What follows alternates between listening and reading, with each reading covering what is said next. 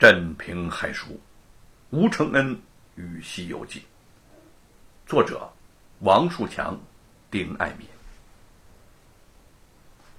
为众多读书人以及家长期盼、焦虑的秀才考试几天后，终于来到了。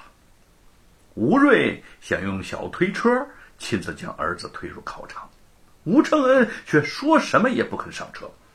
看着多年的辛勤操劳，风霜侵蚀着面庞的父亲，他心底一酸，热泪就在眼眶中转动不定。父亲，父亲，你就不要送我了，我不能让您推。嗯，为父说过要把你推到考场，言出必行，不能言而不信。吴瑞接着又和儿子开起了玩笑。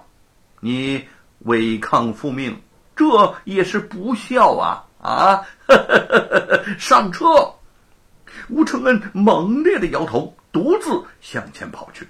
吴瑞则无可奈何的笑着，推着车跟在后面。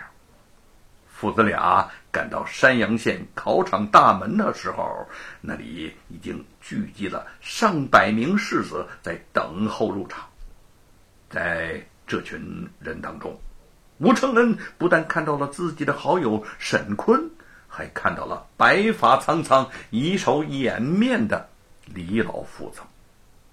很多士子对这位年近古稀还来考秀才的老人指指点点，面露鄙夷之色。老叟与顽童同考，羞煞人矣！羞煞人矣啊！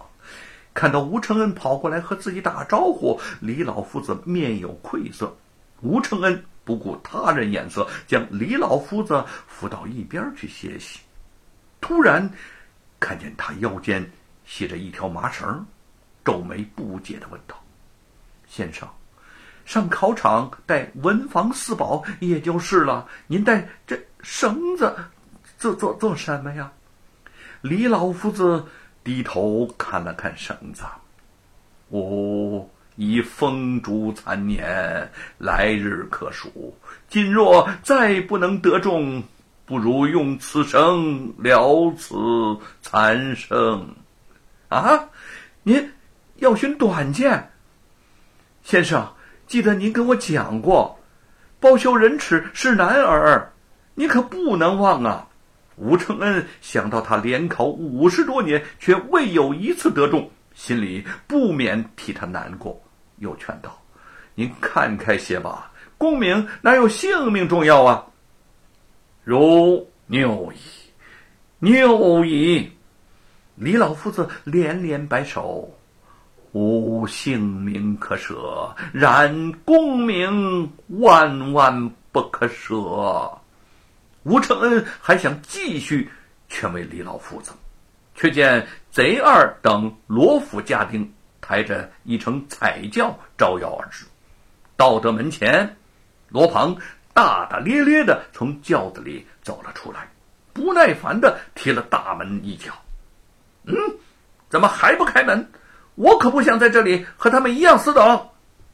说实话，对于这次考试，罗庞本来是不想来的。他根本不在乎什么秀才啊不秀才的，就算不是秀才，这山阳县又有哪个人敢对他说半个不字呢？只是父亲罗万金非要搞这么个虚名，逼着儿子来考试，还提前和监考的官儿打了招呼。他父命难违，又闲极无聊，索性就来看看热闹。嗯，里边的考官听真，赶快开门。贼二看着主子的眼色，也走到大门前，用力的踹去，咣咣咣！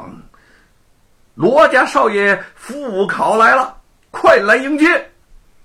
众士子正侧目而视，人人。皆面露不满之色，那考场的大门已经吱呀一声就给打开了，几名考官鱼贯而出，神态恭敬的将罗庞迎了进去。嘿，入场的时辰还没到，你们凭什么违反考规，私自放考生进去？吴承恩看不过去了，对着众考官大声的质问：“哼哼哼哼哼他是罗老爷的公子，当今首府严大人的亲戚，我等以礼相待，有何不妥？”嗯，一个考官不耐烦的打量了吴承恩几眼，休得啰嗦，快快闪退一旁。考场是公平之所，人人平等。你作为考官，应按照规矩行事。年逾古稀的老者尚且……吴承恩的话还没说完，一旁的罗庞已经恶狠狠的打断了他：“嘿嘿嘿嘿嘿，我不懂什么是公平啊！什么是公平啊？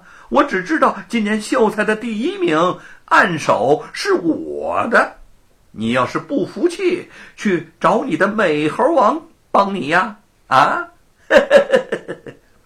一名考官使劲的把吴承恩推向一边，罗庞不消的看了他一眼，伸了个懒腰，就先进了考院。